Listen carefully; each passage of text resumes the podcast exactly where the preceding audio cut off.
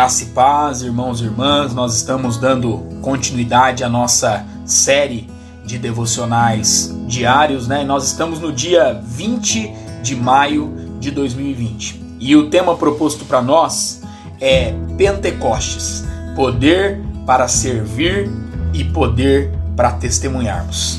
E a palavra base para nós se encontra lá em Atos, capítulo 1, versículo 8, a parte A, e um versículo muito conhecido de todos nós que nos diz assim: Mas recebereis poder ao descer sobre vós o Espírito Santo e sereis minhas testemunhas. Irmãos e irmãs, o Espírito Santo, ele é derramado sobre homens e mulheres a fim de capacitá-los para o serviço e o testemunho do reino estava sobre Jesus para capacitá-lo para o ministério.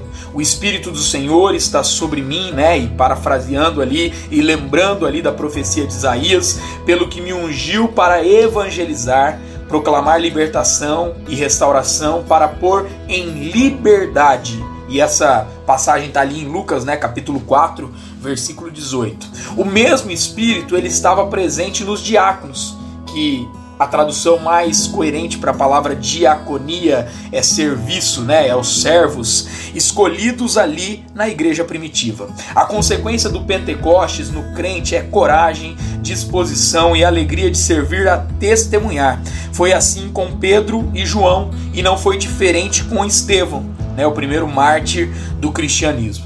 Os dons espirituais resultantes da ação do Espírito Santo em nós são ferramentas para o trabalho do reino não podem ser usados para promoção pessoal, exibicionismo, nem como instrumento de preconceito ou exclusão. Que a presença do Espírito seja constante em nós e que nossa maior alegria, depois da felicidade de termos os nomes e os nossos nomes escritos no livro da vida, seja do chamado para servir e testemunharmos a respeito daquele que também veio para servir.